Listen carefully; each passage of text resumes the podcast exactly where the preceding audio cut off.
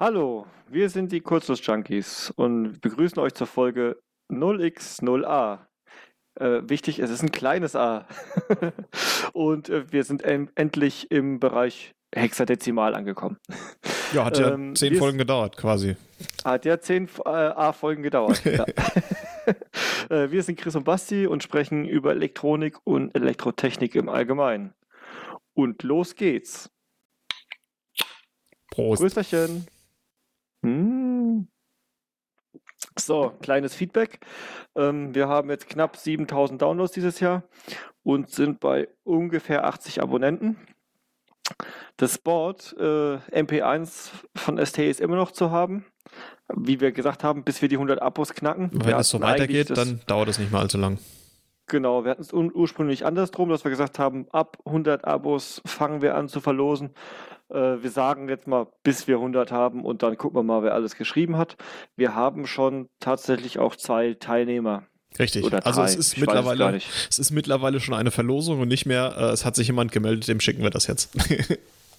genau. genau. Wird, sich, wird folgendermaßen ablaufen. Ihr schickt einfach eine E-Mail an feedback at kurzschlussjunkies.de und ähm, wer gewonnen hat, bei dem melden wir uns dann. Genau, mit dem Zeigefinger. so, äh, Kategorie aus Fehler lernen. Basti, hast du denn was, woraus man lernen könnte? Ähm, ja, also äh, ich habe äh, bei mir auf einer Baugruppe, da ist ein ähm, i.MX7 Prozessor drauf und ein Netzwerkswitch von Microchip, der KSZ äh, 9896 und die sprechen Gigabit Ethernet miteinander mhm. und in der EMV sieht das super giftig aus. Ja, also. Ähm, okay, was heißt super giftig? Wie viel Dezibel bist du über Grenzwert gekommen? Ähm, also bei der Grundfrequenz, mit dem das RGMI läuft, also den 125 Megahertz äh, auf den vier Kanälen, ähm, so 50 dB oder so. 50 dB, ja. also bei einer Grenze von 30, 30 dB ja hast hm. du es 20 übertroffen. Ja, ja. Ich bin jetzt kein Profi im, im Rechnen, aber das sind ein paar Faktoren. Das ist mehr, ja. Ach, krass. Na, also das ist äh, echt schräg. Ähm, mhm. Und ja, jetzt müssen wir halt mal schauen, wie wir das so ein bisschen in den Griff kriegen. Ne? Also ich, ich glaube, da kann man noch einiges machen, wenn wir da äh, den, den Schirmkonzept nochmal betrachten wie da die Netzwerkleitung geschirmt sind. Hast du schon irgendwas EMV-mäßiges drauf? Also, keine Ahnung, Beats? Äh, nee, noch nichts. Das war, das war einfach direkt MX7 an den Switch angekabelt. Auf dem Board. Und rausgepfiffen. Ja, gut. Es waren, waren ähm, 50 Ohm Transmission Lines. Also darauf habe ich geachtet. Äh, auf dem Board, also dass auch jede, jede Signalleitung ihre, äh, ihren guten Ground-Return-Pfad hat. Okay, so. also sie schwingen nicht ins Endlose. Ja, genau. Ähm, was ich jetzt natürlich noch auf den, auf den Leitungen brauche, ist ein, ist ein Widerstand als Abschluss. Mhm. Und da muss ich jetzt den richtigen Widerstandswert finden, sodass das in der Schaltung dann auch ein schönes, angenehm aussehendes Signal gibt.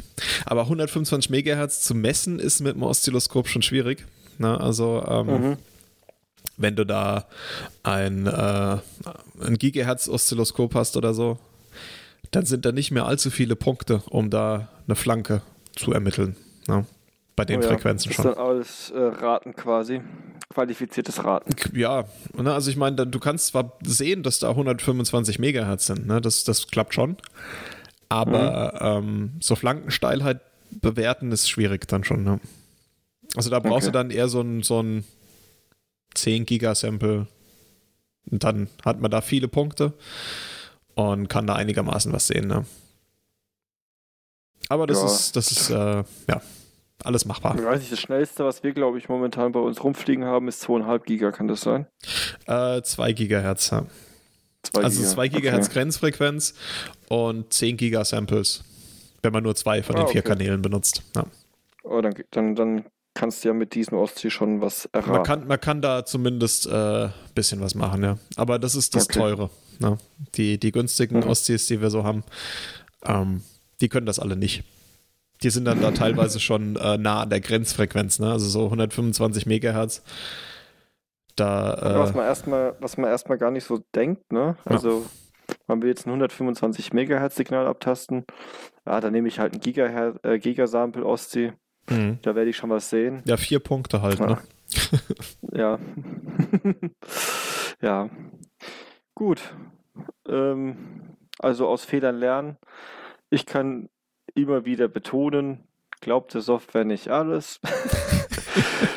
Wir hatten wieder so eine Situation, ewig gesucht. ewig gesucht und dann irgendwann, ja, hast du denn den richtigen ADC-Kanal ausgewählt und ja, nachdem es das letzte Mal verbockt hat, dachte ich nicht, dass es zweimal das gleiche hintereinander ist. Naja. Ja. Danach lief wieder alles. Glaubt der Software nichts. Glaubt der gar nichts generell. Einfach nach, nachschauen, selber machen. Genau. Zeig mir das mal im Source Code, welchen Kanal du ausgewählt hast. Ja, genau. das ist, äh, ist manchmal ganz praktisch, wenn man da so auf einem kurzen Dienstweg arbeitet. Ja. ja. So. Genau. Und ähm, wegen dem, dem EMV-Problem, das ich da habe, wir haben uns da auf der Arbeit quasi einen geschirmten Raum gebaut. Der ist groß genug, um die Antenne sieben Meter vom Prüfling entfernt aufzustellen. Mhm. Kommt nicht ganz an die zehn Meter ran, die wir für äh, eine Compliance-Messung brauchen. Mhm. Aber, Aber ist zumindest nicht, schon ne? mal so ein Daumenpeilwert für eine Pre-Compliance-Messung. Es ist mhm. schon mal gar nicht schlecht. Also wir kommen halt dann mit, mit Messergebnissen aus der 10-Meter-Halle und ähm, können dann versuchen, das nachzustellen. Also die, den, den, den Winkel die Antennenhöhe können wir mhm. auch nur auf einen mhm. Meter stellen, aber die Polarität, also horizontal oder vertikal, die äh, können wir nachstellen und dann findet man meistens auch die Störpeaks, die wir in der großen Halle gesehen haben und ähm, können dann halt länger und mit mehr Ruhe nach den äh, nach Möglichkeiten suchen, diese äh, Störung zu beseitigen. Ja, das stimmt.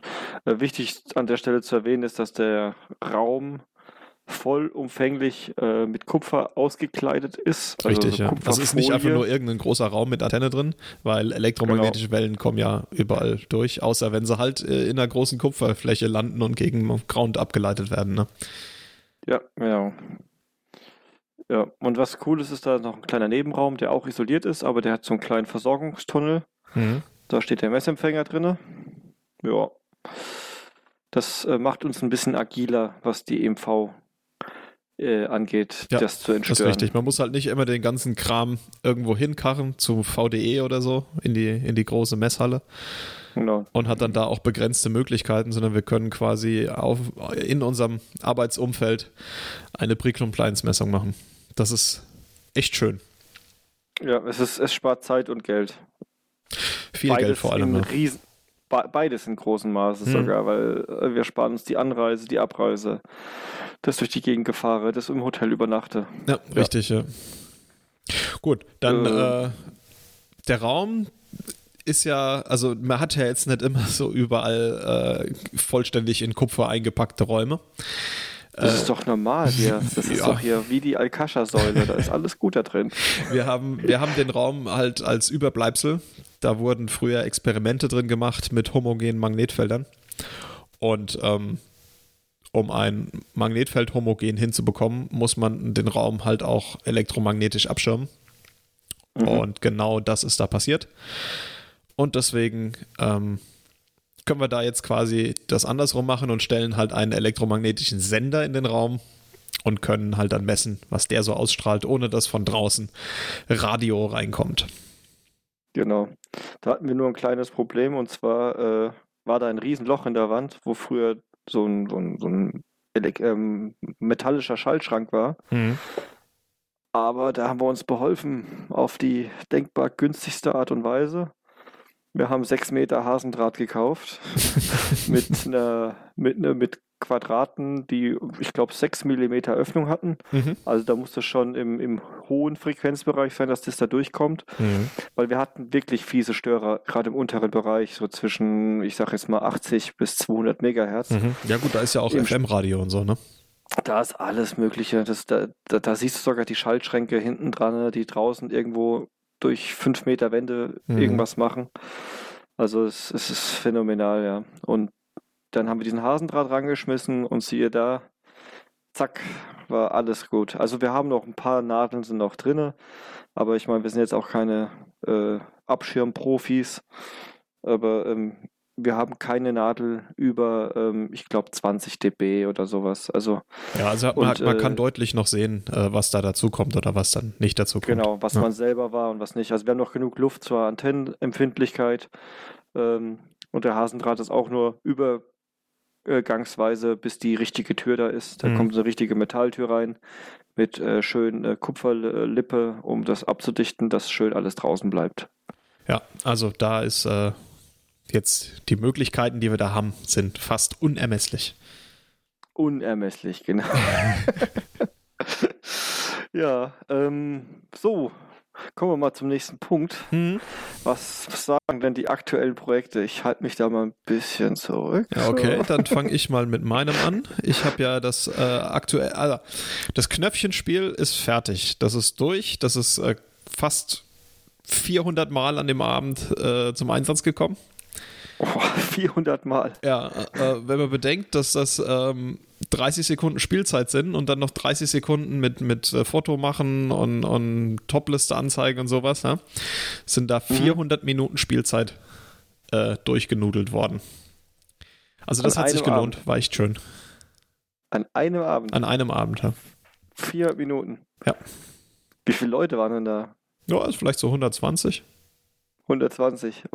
Hat jeder mal gedattelt und manche auch noch häufiger. Richtig, ja. Also das, das, das sind dann so ein paar kompetitive Leute gewesen, die äh, also erstaunlich, erstaunlich gut waren. Ja. Okay, was war so der Punkt Höchststand? 145. 145. Ja. Und ich, äh, was, also, was schaffst du so? Mit, mit ein bisschen Übung 90. Ja, ich glaube, als ich das letzte Mal drauf rumgehämmert habe, das war jetzt nicht bei dir, sondern in, der, in, dem, in so einem Spieleding, hm. da, da hatte ich, glaube ich, 102 einmal geschafft. Ja, aber ähm, da, da war ich auch, ne, also da habe ich auch mehr Punkte gemacht als auf dem Spiel, weil das Spiel mit den, mit den 16 Knöpfen ist wesentlich hm. anstrengender und komplexer. Und anspruchsvoller fürs ja. Gehirn, ja. ja. Okay, weil du auf mehr Bereiche zugleich achten musst. Mehr Richtig, denken, genau, ja. Ja, krass, krass. Aber 400 und sag mal, bei 400 Stunden, äh, 400, äh, doch 400 Stunden Zockzeit, Minuten, 400, äh, 400 Minuten. Stunden, 400 Minuten, Entschuldigung. Ja. Äh, hat es dein Tischaufbau da überlebt? Der also, Tisch, also der Holztischaufbau schon. Okay. Von den Tastern gehen zwei nicht mehr und eine LED geht nicht mehr. Oh, das ist ja fast gar nichts. Ja. Für das, dass, dass du die Dinger aus China für ein Apple und Ei gekauft ja, hast. Ja, nicht nur das, sondern dass da auch echt drauf gedroschen wurde, ja. Ja, ja, vor allem, desto später die Abend, desto äh, netter die Streichleinheiten für die Knöpfe, ne? Ja, also war von vornherein schon grob. Waren okay, dann welche dabei, die meinten, cool. mit geballter Faust kann man schneller hauen. Mhm. Ja. Okay, ist nicht so. Kann ich nicht bestätigen. Ja, das ist richtig. Okay, ja, also nice. das Knöpfchenspiel, voller Erfolg, kann man abhaken. Es, es so steht jetzt halt im Keller und kann dann bei Bedarf aus dem Keller geholt werden. Fernseh dran. Reanimiert. Und los geht Fertig. die Möhre. Ja. Werde ähm, ich mir merken, bei, bei, meinem nächsten Grillen oder sowas kannst du es mal mitbringen. Ach, Fernseher habe ich. Nicht ganz so transportabel mit den Füßen dran. Ich muss mir da noch was überlegen. Und ich muss die Taste erst reparieren. Ja. Ja, das können wir dann einen Abend vorher als Projekt machen. genau. Ja. Zweite Projekt von mir ist die Smartwatch oder die Smartwatch. Ähm, da habe ich ja die Flexleiterplatte bestellt. Mhm. Und die ist jetzt auch gekommen. Und ich habe auch schon ein paar Lötversuche mitgemacht. Flexplatten zu löten ist tricky. Ja. Also die erste Platte, Lötkolben dran, zack, weggeschmolzen. Eine weniger. Ah, ja, müssen wir mal gucken. Also da ist, da ist nur ein bisschen von dem ähm, Lötstopplack ist äh, weg. Und kann durchaus noch passieren, dass die geht, die Leiterplatte. Müssen wir mal schauen. Okay. Ähm, ich habe in der ersten Runde, also nachdem ich dann den Lötkolben von äh, 350 Grad auf 270 Grad runtergedreht habe, und mein Heißluftföhn auf 350 Grad. ähm, habe ich jetzt quasi ein paar Parameter gefunden, mit denen man ganz gut löten kann auf den Platten. Mhm. Ohne ähm, dass sie direkt verdampfen. Ohne dass sie direkt schwarz werden, ne? Oder sich auflösen. Und ähm, ja, hab die, die Löttechnik, die ich angewendet habe, ist, dass ich ähm, die Pads auf dem Board verzinnt habe mhm. und dann Flussmittel drauf gemacht habe und damit die äh, ICs, die ähm, an der Unterseite ihre Pads haben, auf die verzinnte Leiterplatte gesetzt und mit dem Heißluftföhn draufgelötet. Das hat aber nicht sonderlich gut funktioniert. Also das Löten an sich hat super funktioniert. Ja, und ich auch, bin auch überzeugt, dass auf jeder stabilen FR4 Leiterplatte das so ohne Probleme funktioniert hätte. Ich glaube aber, die Flexplatte ist so uneben, dass äh, das nicht so gut funktioniert mit dem äh, schon vorverzinnten Landepads. Mhm, mhm. ja.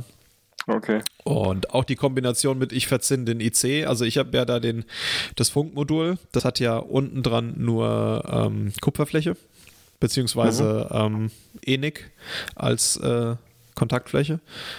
Und das habe ich auch mal verzinnt und dann auf die verzinnte Platte gesetzt. Das war dann aber zu viel Lötzinn. Das hat man gemerkt, als beim ähm, Reflowen dann schon die äh, Lötzinn-Kügelchen unten rausgekommen sind. So rausgequetscht Ach, quasi. Raus. Ja. ja das kenne ich. Wenn ja. dann die, die Attention kommt und das Ding sich runterzieht. Richtig, genau. Und dann kommt und, der, Und da, wo dann zu viel drin war, raus. genau. Und da waren jede Menge Kurzschlüsse drunter. Ja, also habe ich das, dann wieder runter. Sofort, ja, Und ähm, ja. Das Problem dabei war einfach, ich dachte, der, ich habe nicht so viel geändert zu dem vorher bestellten Design auf der FR4-Platte. Ähm, ich habe dann aber vergessen, dass ich die komplette Kondensatorbank ein bisschen auseinandergezogen habe und somit mhm. äh, das Sieb für die Lötpaste, das ich hier hatte, überhaupt nicht mehr gepasst hat. Ach so, das ist alt, das alte Ding zum Rakeln nutzen. Ja, genau. Und ja. äh, das hat halt nicht gepasst. Das hat überhaupt nicht mehr gepasst. Ja. Also es, ja. es hat beim Funkmodul gepasst und das war der einzige Footprint, der gepasst hat. An alle anderen sind so ein bisschen rumgerutscht um ein bisschen Platz zu machen. Ähm, ja, deswegen habe ich mir jetzt ein neues, ähm, neue Schablone für den Siebdruck bestellt. Und okay. die ist jetzt auch schon verschickt. Das heißt, äh, die nächsten die, Tage. Wo hast du die geordert? Ähm, bei PCBWay. Was hat die gelöhnt? 8 Dollar, glaube ich. Inklusive ah, okay. Versand. Ja. Oh, das ist echt wenig. Ja, ist halt dieser, dieser E-Packet-Versand, ne? Also kommt jetzt so in den nächsten zwei Wochen. Ja, ich habe ähm, äh, auch mal eine, eine bei Osh Stencils bestellt. Mhm. Also diese Folien, diese Kaptonfolien, diese ausgeschnittenen mit Laser. Mhm. Also OSH äh, Stencil. Und äh, ich glaube, die, die, Folie an sich war gar nicht so teuer, aber die wollten für den Versand noch ein paar Euros haben. Ich ja. glaube, ich kam da sogar drüber preislich. Aber du hast jetzt eine richtige Metall. Ich habe eine richtige ne? Edelstahl, ja. Ja, krass. Krass, also äh, Habe ich nicht gewusst, dass er die auch gibt. Naja. Ja, also normalerweise kannst du die ja einfach unten mit so einem Haken dazu machen, dann kostet das 8 Dollar mehr und fertig. Ja. Mhm. Aber ähm, ja, kriegst du auch für 8 Dollar so. Krass. Okay. Ja, und ähm, habe dann den zweiten Versuch gestartet. Da habe ich die Flexplatte dann einfach so bestückt mit ähm, Lötpaste drauf getippt mit dem äh, Zahnstocher. Das funktioniert auf FR4 auch ganz gut. Aber ja, auf Flex, das ist dann doch anders. Ja. Also ich habe jetzt quasi eine komplett gelötete Uhr, ähm, wo zwischen VCC und Ground ähm, eine 0,4 Volt Diodenstrecke ist. Und in oh, die andere shit. Richtung auch. Ja, also irgendwas ist da sauer. Und ähm, so fröhlich Bauteile tauschen ist halt auch relativ schwierig, weil ähm, der Funkmodulteil kostet halt einfach 10 Euro. Ja. Und ja, und das, ich habe jetzt äh, schon drei verlötet und dann habe ich mir gedacht, so 30 Euro. Hm. Ich glaube, ja, genau. die gehen alle noch. Ich habe die, die, auch nicht weggeworfen, ne? Aber ähm, yeah. das andere Problem ist halt nicht nur die, die ICs, sondern auch die Leiterplatte äh, kann nur bedingt häufig gelöst werden. Ja, wobei, also mit, mit 350 Grad äh, Luft und ein bisschen Vorsicht kann man da nicht viel kaputt machen. Okay. Ja, also ja, dieses, dieses halt von den normalen Leiterplatten schon alleine. Also wenn du eine FF4-Leiterplatte ja, hast, aber die wenn du damit zu viel Luft, 1,6 hast. mit zu viel heißer Luft dran gehst, ist, ist die auch kaputt. Ja. Ja, aber spätestens, wenn ich, oh, ich sag mal, vier oder fünfmal da einen IC getauscht habe, dann sind die Pads auch schon ganz schön in Mitleidenschaft gezogen worden. Ja, Also kann schon mal passieren, dass dann einer mit abrupft oder ja so. das ist richtig, ja. Das ist mir zum Glück noch nicht passiert. ja, okay, okay. Aber äh, mit, mit allen Bauteilen drauf ist die auch ziemlich stabil. Die Flexplatte an der Stelle, ja. Ja, und der Verschluss funktioniert. Der Verschluss funktioniert, genau. Ja. Ich habe sie mir ja mal probeweise angezogen. Ja. Weil ein Kollege gesagt hat, was hast du denn da liegen? ich gesagt, das ist eine neue Uhr von mir, also von Bastian. Und hab sie dann mal angezogen. Hat, war, oh, das ist ja cool und war ganz interessiert. Und dann Mhm. war aber die, das Interesse nach wenigen Sekunden auch schon wieder verflogen. Ja, weil und dann geht er ja nicht, ne? weitergezogen. Ja, genau. da drin liegt übrigens das Display. Ah, okay. Ja, genau. Das, das ist ein Elektrotechnik-Armband. Genau. Hier, hier das ist äh, FF4, äh, die neue Mode. Ja, und, und was kann das? Ja, nix. Ja, schä- schön aussehen. Es Ja. ist Mode. Gut, also da äh, wird es in nächster Zeit hoffentlich mal ein funktionierendes Board geben. Ja, da bin ich auch schon ganz gespannt. So, dann ähm, würde ich sagen, machen wir weiter. Mhm. Äh, den Pick and Blazer haben wir ja mal kurz erwähnt. Dieses sauschwere Teil, Ja. das wir dem Ba- Basti in den Keller geschafft haben. Ähm, Was immer noch im Keller sag- steht, weil es viel zu schwer ist, um es rauszuholen. Genau, wir haben ja erzählt, dass wir es wieder äh, gefixt haben. Das Ding läuft ja wieder. Ich habe auch einen kleinen Blog dazu geschrieben gehabt, Mhm. einen kleinen Artikel, was wir repariert haben und warum und, und wie viel kleiner es geworden ist und ein paar schöne Bildchen gemacht. Genau. Ähm, wir haben mir dann gesagt, wir versuchen es mit dem aktuellen System mindestens eine Platine zu bestücken. Äh, dann haben wir irgendwann gesagt, äh, das Einzigste, was wir mit dem aktuellen System bestücken werden, ist dem sein Austauschsport. das hat dann nicht lange gedauert. Dann hat der Christian über ein Wochenende hin äh, sich hingesetzt und ich habe mal schnell ein, ein Ersatzboard zusammengeklickt, sag ich mal, äh, und geroutet und äh, schön klein gemacht. Und wenn ich mich nicht vertan habe, können wir gerade den PC, den 286er, rausschmeißen. Und das Board, da ist ein STM32F4 drauf. Äh, den haben wir genommen, weil der Basti da eine Software gefunden hat im Netz, die hoffentlich einfach so darauf läuft, die in der Lage ist, G-Code zu interpretieren und dann das in Maschinensprache, also in die, in die Schritte und so weiter zu übersetzen. Äh, ja, das Board ist bestellt, die Bauteile dafür auch, die Schablone dafür auch. Alles in allem habe ich jetzt äh, für fünf Rohleiterplatten äh, genug Bauteile, um zwei Boards zu bestücken. Äh, wahrscheinlich noch ein paar mehr bestücken, weil, weil so viel, äh, wenn man in China bestellt, äh, willst du 50 oder 100, willst du dafür 20 äh, Cent oder 50 Cent bezahlen. ja, habe ich halt äh, genug Bauteile. Also wir können auf jeden Fall zwei Stück voll bestücken. Äh, eine zum Himmeln und eine zum hoffentlich ein bisschen vorsichtiger umgehen. Äh, 80 Euro bezahlt, was ich jetzt gar nicht so teuer fand. Ja, das geht sogar, ja. Versand und allem drum und dran. Das heißt, du willst Genau. sagen, du kannst den kompletten 286er Computer mit einem Board mit einem Mikrocontroller drauf ersetzen? Nein.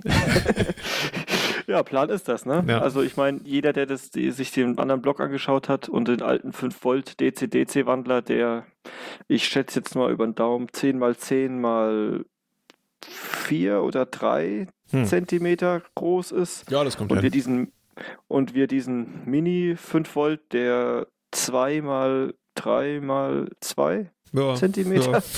irgendwie sowas über den Daumen. Also da tut sich halt einiges technologisch und ja, der 286er, der hatte ja schon wahnwitzige, ich bin mir jetzt nicht mehr sicher, 133 Megahertz? Nein. Oder habe ich schon Nein, eher so übertrieben? 8. Acht. Okay, ich dachte, der hätte mehr. Nee, 286er. Aber der Turbo-Knopf war doch gedrückt. äh, nee, der war nicht gedrückt. Ah, okay. Dann hatte er wahnwitzige 16 Megahertz, wenn man den Turbo drückt, oder? Das kann sein, ja. Na, egal, egal. Der STM hat jetzt äh, zehnfach, glaub, zehnfach. Irgendwie sowas, ja. Lock, locker zehnfach, hat, ja. Ich glaube 160 Megahertz hat das Ding. Ja, genau. Oder 163 oder 168, hm. irgendwie sowas. Genau, und, genau. und der äh, wird dann eine Software bekommen, die nennt sich GRBL oder. Der Gribbel. Gribbel, genau. Und die kann man, ähm, also da habe ich schon einen Port gefunden für den STM32F1. Und ich denke, äh, mit dem als Beispiel kriegen wir den schon auf den F4 drauf. Okay. Ja, ja ich habe mir gedacht, äh, ich kopiere von meinem Drucker, von meinem Mini-Drucker, ja, ich mache bald weiter mit dem, äh, das Modul, um aus USB serial zu machen, mhm. weil das funktioniert da, da habe ich gerade ein Copy-Paste gemacht.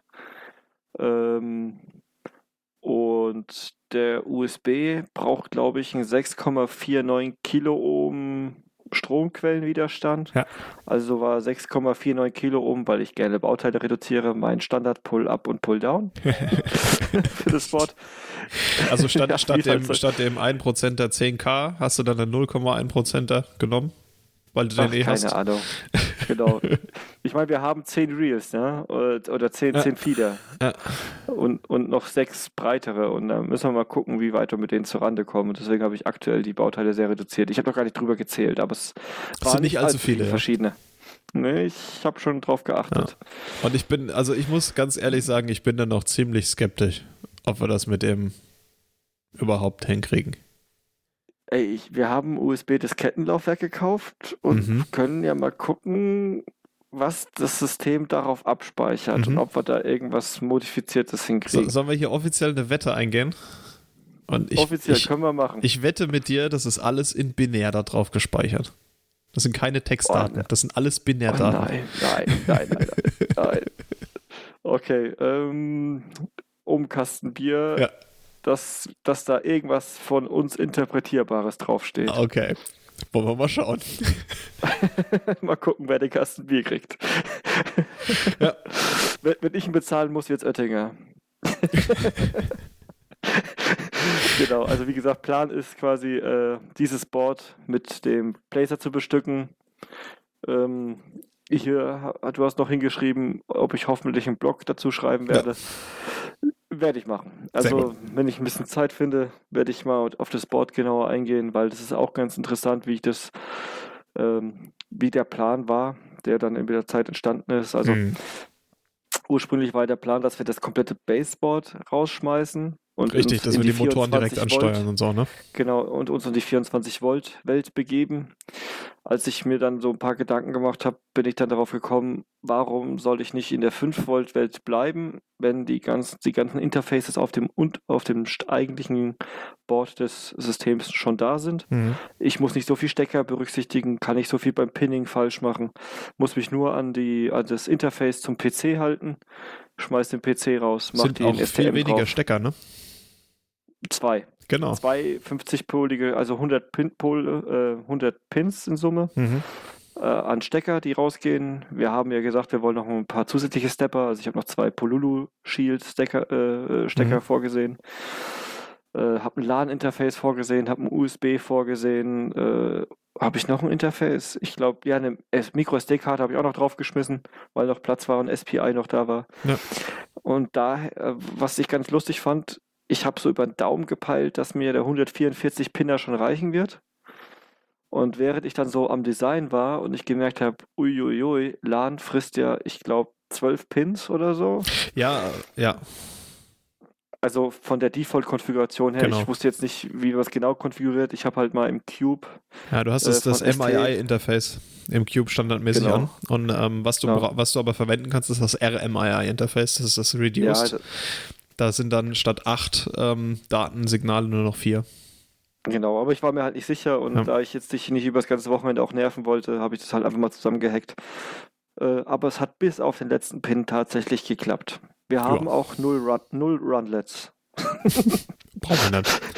Nee, brauchen wir nicht. Wir sehen ja, ob was sich bewegt oder nicht. Oder abdampft oder nicht. Ja. Ja. Naja, also mal schauen, wie es da weitergeht. Wie gesagt, ich werde einen kleinen Blog dazu schreiben, wahrscheinlich einen großen Blog, weil viel Bilder wieder reinkommen, ja. dass man auch versteht, was meine Gedanken dabei waren. Ja. Ich bin gespannt. Ich auch. Gut. kommen wir zur nächsten Abschnitt, dem Chip der Woche.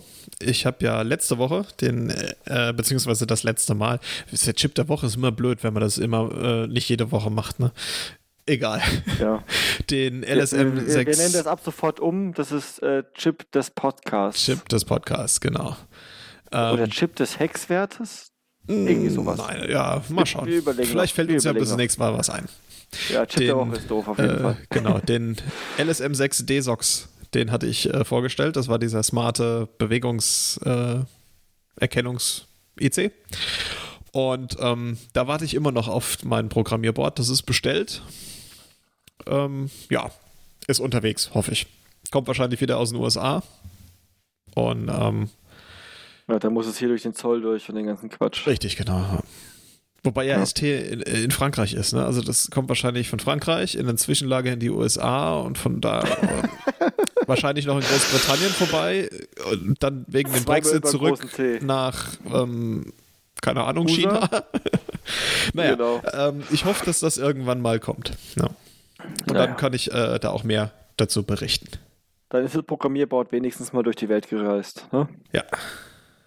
So, ähm, Trip der Woche habe ich tatsächlich einen. Und mhm. zwar von Texas Instruments den DRV 8323. Okay. Oder für Leute, die den äh, gern digitaler haben, 23, äh, 8323R.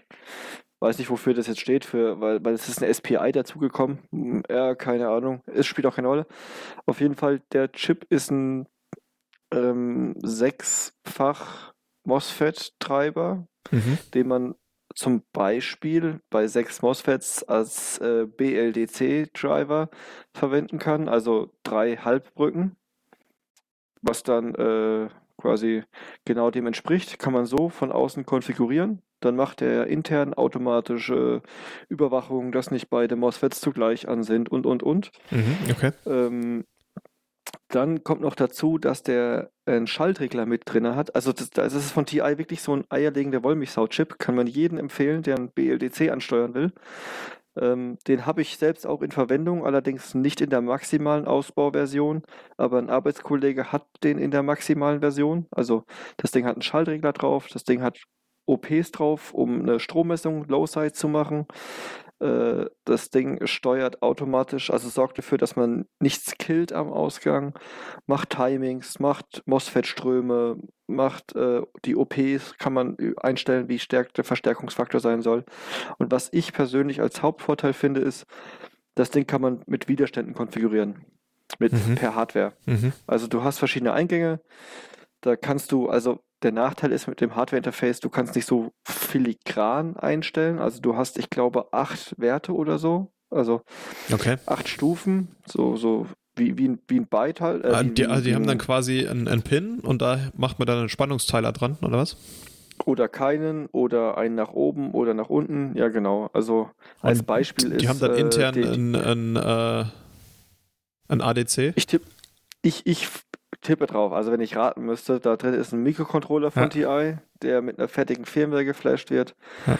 Und das Ding hat dann, je nachdem, was du kaufst, entweder die ADC-Kanäle auf den Pins und schaut sich die Werte an oder hat das SPI-Interface rausgeführt. Also mhm. das ist meine Vermutung, weil die Chips unterscheiden sich von außen gar nicht, außer dass sie halt auf den Hardware-Konfigurationspins dann ein SPI hängen haben. Okay. Genau, und äh, wie gesagt, du kannst wirklich alles einstellen. Du kannst die, die, die Gate-Ströme einstellen, du kannst die ähm, Todzeit einstellen, du kannst die, die äh, einstellen, ob das unabhängige äh, Halbbrücken sein sollen, also wo jeder Eingang auch jeden Ausgang diskret schalten soll.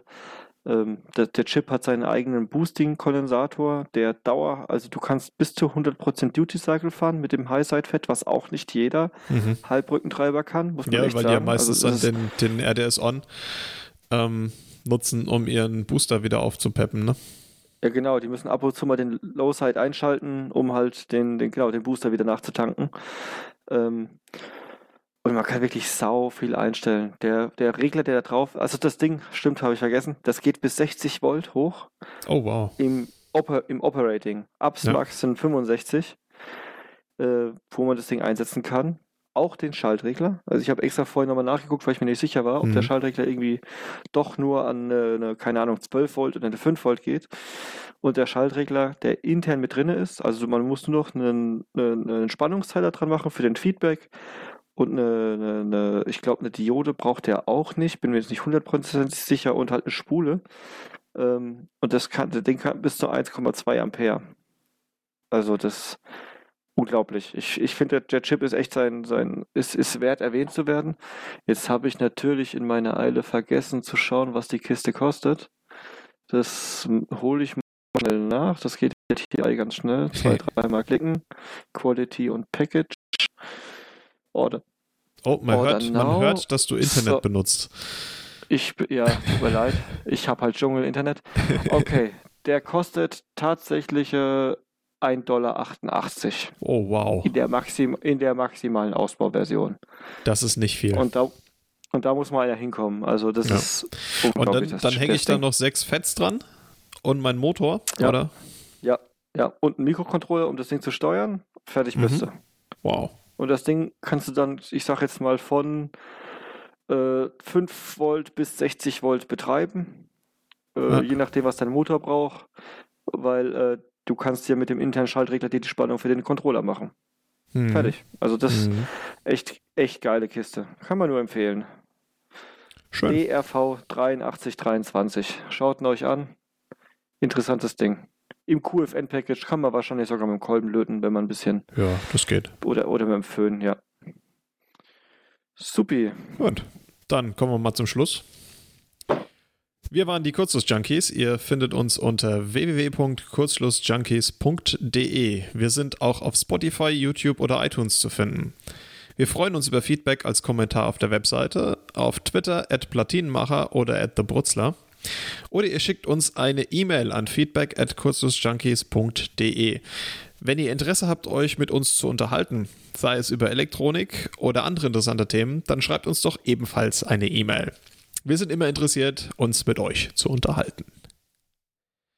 Tschüssi. Und bis dann. Tschüss.